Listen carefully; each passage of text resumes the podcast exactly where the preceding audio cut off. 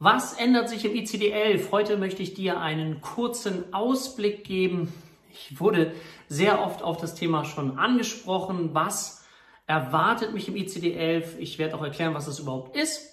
Mein Name ist Dirk, Dirk Schüppel, ich bin Inhaber der HPA Heilpraktiker Akademie Deutschland und möchte dir eben in diesem Video ein bisschen was zum Thema Klassifikationssysteme erzählen und eben darüber, was dich im ICD-11 dann so erwartet. Also, erstmal ganz kurz ICD. Alle, die schon in der Ausbildung sind, die werden das kennen. Das heißt International Classification of Diseases. Und da gibt es mittlerweile die zehnte Fassung. Das ist weltweit verbindlich und da stehen alle Erkrankungen drin. Also du musst dir vorstellen, wenn du zu einem Arzt gehst und der Arzt untersucht dich, dann schreibt er eine Diagnose drauf damit er Geld von der Krankenkasse bekommt. Und das kann eine psychische Erkrankung sein, das kann aber genauso eine neurologische Erkrankung sein, wie Morbus Parkinson, Blinddarm, alles Mögliche. Da steht es eben komplett drin. Und für diejenigen unter euch, die sich eben für das Thema Psyche, Psychotherapie oder Psychopathologie interessieren, für die ist es eben wichtig, dieses Kapitel F. Das Kapitel F ist ein Kapitel aus dem ganz, ganz großen ICD-10, wo eben alle Krankheiten drinstehen. Und das Kapitel F, das ist das Kapitel, wo es um das Thema psychische Störungen geht. Und das ICD-10 ist schon ein bisschen älter und deswegen haben sich eben die Wissenschaftler gedacht, das macht Sinn, dass wir das irgendwann mal wieder ein bisschen anpassen. Ein Beispiel dazu, bis 92 ICD-9 noch verbindlich. Damals gab es zum Beispiel noch die Erkrankung der Homosexualität. Also eine psychische Störung, die es zu behandeln gilt. Das kann sich doch heute gar keiner mehr vorstellen, dass das mal so bei uns war. Aber diese Klassifikationssysteme stellen ja immer nur eine Norm dar. Was ist derzeit normal und wo gibt es Abweichungen von der Norm? Und natürlich kann ich total verstehen, dass man das auch echt kritisieren kann, weil der Blick ist sehr psychopathologisch, also pathologisch, also auf Krankheit gerichtet. Aber ich finde und ich nutze das in meiner Arbeit auch immer wieder, einerseits als diagnostisches Mittel eben, eine fundierte Anamnese und Diagnostik zu machen, aber eben auch in eine ressourcenorientierte Richtung zu denken. Wie kann ich es denn schaffen, aus einer pathologischen Diagnose eine Ressource für mein Gegenüber zu machen? Und das geht. Da muss man ein bisschen Kreativität anwenden, aber wie kann ich es schaffen, dass eine Diagnose zur Ressource werden kann? Aber darum soll es heute gar nicht speziell gehen, sondern eben um Klassifikation. Aha, es gab vor dem ICD-10 gab es ein ICD-9 und nach einem ICD-10 soll es jetzt oder gibt es ein ICD-11, was eben am 01.01.2022 verbindlich auch gelten soll. Und jetzt machen sich viele Schüler Sorgen darüber, oh mein Gott, wie ist das jetzt in der Prüfung? Werde ich ICD-11 geprüft? Was erwartet mich da? Was verändert sich da? So. Generell möchte ich an dieser Stelle schon mal sagen, dass bis das in Deutschland übersetzt ist und implementiert ist, vergehen im Schnitt ungefähr noch fünf Jahre. Also das heißt, du musst dir da keine Sorgen machen. Nichtsdestotrotz bauen wir das schon immer nach und nach mehr und mehr in den, in den Unterricht ein, weil es spannend ist. Also du kannst davon ausgehen, dass sich ja jetzt nicht alle psychischen Störungen auf einmal verändern oder ganz anders werden. Aber es gibt eben neuere wissenschaftliche Erkenntnisse, die dafür sorgen, dass wir möglicherweise, und da bringe ich dir gleich ein paar Beispiele, Kategorien etwas anders definiert werden oder sie anders zugeordnet werden. So. Und es gibt eben eine Reihe an Klassifikationssystemen, das möchte ich kurz nochmal zu Ende führen. Also das ICD-10, ICD-11, was jetzt kommt, was weltweit verbindlich ist. Dann gibt es auch noch ein DSM-5. Das ist dann ein dickeres Buch.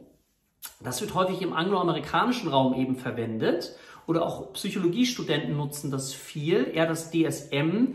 Warum? Das ICD ist also dünner, das DSM ist dicker, was einfach daran liegt, dass die Erkrankungs-, die Störungsbilder ausführlicher beschrieben sind. Ja, es gibt auch ein paar Unterschiede zwischen diesen Klassifikationssystemen. Aber generell geht es ja darum, warum macht man überhaupt Klassifikationssysteme?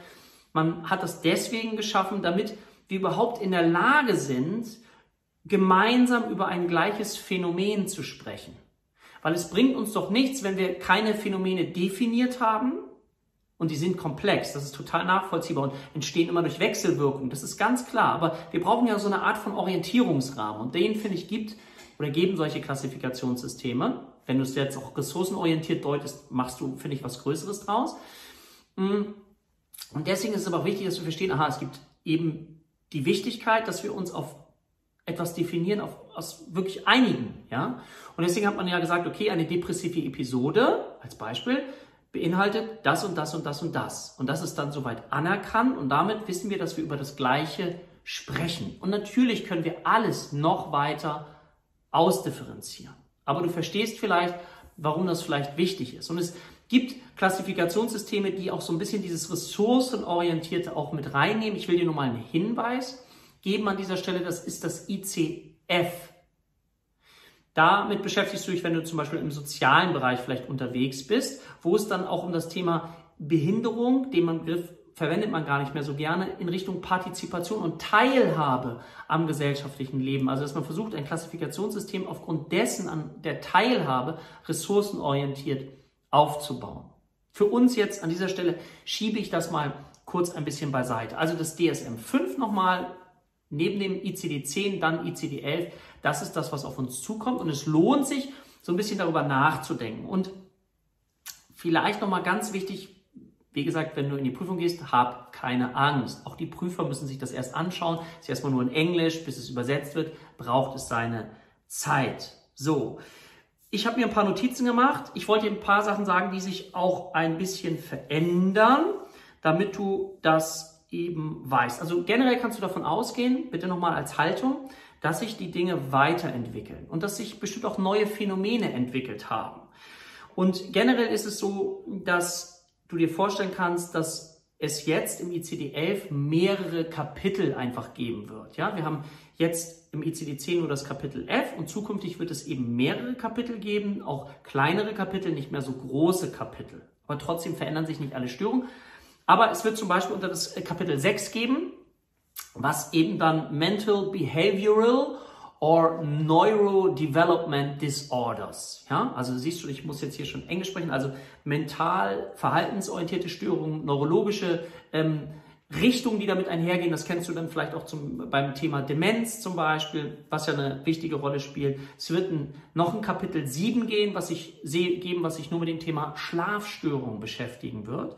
Und ein Kapitel 17, was sich mit der sexuellen Gesundheit beschäftigen wird. Ja, das ist deswegen zum Beispiel auch wiederum interessant, wenn wir jetzt auch nochmal über das Thema Trans, Geschlecht, Transgender sprechen, Transvestitismus, ähm, Transsexualität, das wird es so nicht mehr geben. Das habe ich schon im Studium damals gehört, dass Genderforschung, also Geschlechtsforschung, heute haben wir eben auch schon in Bewerbungsgesprächen, wenn dann drauf steht männlich, weiblich, divers. Solche Begrifflichkeiten wie androgyn, das kommt immer mehr im Rahmen unserer Gesellschaft an und gewinnt einen höheren Grad an Normalität und wird deswegen eben nicht mehr als psychische Störung beschrieben. So, also daran siehst du, da verändert sich eine ganze Menge.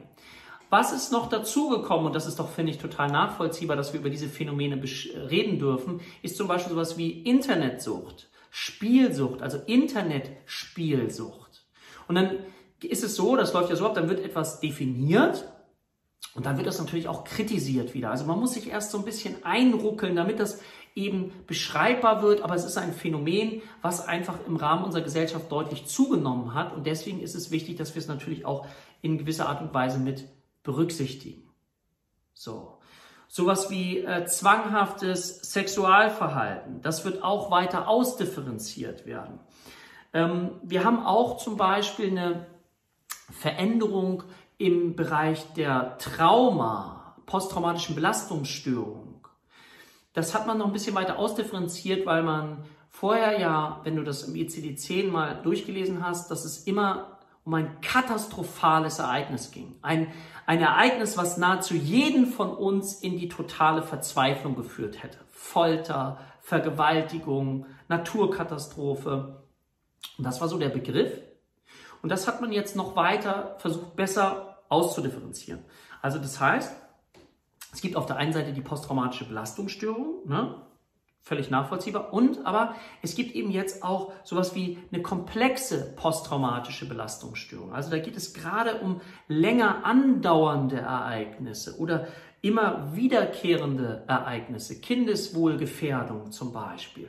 Und das finde ich extrem hilfreich, dass man sowas dann mit einbezieht und eben dann auch immer mehr und mehr beschreibbar macht. So. Dann haben wir auch das Thema, wenn du dich schon mal mit dem Thema Anpassungsstörung beschäftigt hast, dann findest du auch so diesen Begriff der Trauer. Und da gab es früher so die Idee, ich trauere, was ich ein halbes Jahr und wenn das nicht reicht, dann ja, dann bist du irgendwann äh, möglicherweise psychisch erkrankt. Früher hat man noch von einem Trauerjahr gesprochen und auch da hat man jetzt ein bisschen genauer drauf geguckt und hat zum Beispiel den Begriff der Trauerfolgestörung entwickelt. Einfach um ein bisschen mehr dem Ganzen Gewicht zu geben und es auch mehr, so deute ich das zumindest, mehr zu würdigen und es nicht einfach zu, so wegzubügeln. Genau, dann vielleicht auch noch so kleine Änderungen, zum Beispiel Trennungsangst, was ja eher im ICD 10 ähm, unter F9 bei Störungen Kinder und Jugendliche mit drin ist, wird jetzt unter Angststörung klassifiziert. Dann haben wir, vielleicht hast du schon mal den Begriff gehört, eben Autismus. Und da hat man ja schon die Überlegung angestellt, dass es so ein Spektrum eben darstellt, dass man deswegen heutzutage von Autismus-Spektrumstörung spricht. Also nicht punktuell, sondern das ist ein großes Spektrum, was wir da haben, was eben nicht immer nur einheitlich auf einen Punkt definiert werden kann. Es geht für manche Störungsbilder leichter, für andere geht es schwieriger. Genau das Gleiche führt man jetzt ein zum Beispiel bei den Zwängen. Zwangsstörungen werden jetzt mehr als Zwangsspektrumstörungen definiert. Und zum Beispiel wird auch die hypochondrische Störung eher jetzt so als eine Art Zwangsspektrumstörung gesehen. Und man hat insgesamt eben versucht, dass diese großen Kategorien, jetzt denk mal wenn du mittendrin bist, an die Kategorie ICD-10 F4, also die neurotischen Belastungs- und somatoformen Störungen. Ja, war riesig. Da haben wir die Ängste, Zwänge, Phobien drin gehabt. Wir haben aber auch noch die Belastungsstörungen mit drin gehabt, mit eben posttraumatischer Belastungsstörung, Anpassungsstörung. Wenn du das alles noch nicht kennst, kein Problem. Ähm, wir haben dort eben auch die hypochondrische Störung, die Somatisierungsstörung, also die somatoformen Störungen, diese Psychosomatik und dann noch die dissoziativen Störungen. Wow, so eine Riesenkategorie und das ist eben das Ziel, das noch ein bisschen weiter auszudifferenzieren.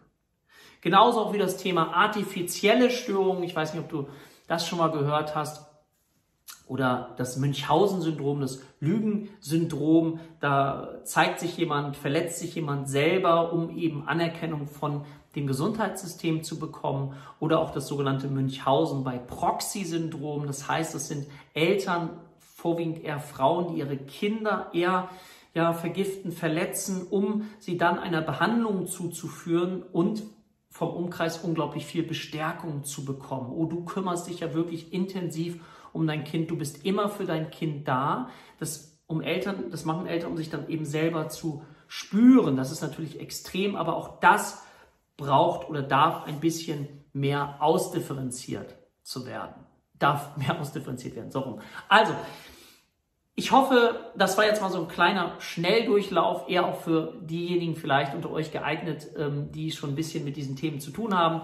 Also nochmal zusammengefasst. Erstens, es verändert sich nicht alles. Eine psychische Erkrankung wird nicht auf einmal komplett wegfallen, sondern sie wird möglicherweise etwas weiter ausdifferenziert sein, sie wird kleiner kategorisiert sein oder sie kommt dazu. Beispiel vielleicht nochmal das Thema Burnout oder Stressfolgeerkrankungen, die jetzt ein größeres Gewicht dann im ICD-11 erhalten, während sie im ICD-10 noch nicht als Erkrankung anerkannt sind, sondern man spricht eher davon, dass so dieses Burnout eher einer Angststörung und einer depressiven Störung entspricht oder gemischt oder ähm, differenziert. Und heute beschäftigt sich man sich mehr mit dem Thema Stress, Stressfolgeerkrankung. Also, psychische Störungen bleiben, werden ein bisschen anders ausdifferenziert und deswegen machen wir es auch so, dass wir es gerne gegenüberstellen und auch im Lernen würde ich dir das empfehlen für die nächsten Jahre, dass du ICD-10 dir anschaust und dann eben guckst, gibt es da schon eine Entsprechung im ICD-11, hat sich da etwas verändert und dann entwickelst du dich im Lernen ja auch weiter. Das ist doch total spannend, wie ich finde. Deswegen möchte ich das auch ressourcenorientiert sehen und motivieren, zu verstehen, aha, was hat man mal so gedacht? Was war so? Aha, was ist neu dazugekommen? Auch an psychischen Erkrankungen, Internetsucht, Spielsucht, Pornosucht verstärkter. Und wie hat man das jetzt versucht, noch besser beschreibbar zu machen? So. Und das finde ich lobenswert, dass wir versuchen, uns weiterzuentwickeln, dass dann natürlich das mit viel Kritik weiterhin verbunden ist, weil man nicht alle unter einen Hut bekommt, weil es eben noch pathologisch ausgerichtet ist. Das kann ich alles total nachvollziehen. Da finde ich es dann immer wichtig, was machst du als Behandler, als Therapeut später für deinen Klienten daraus?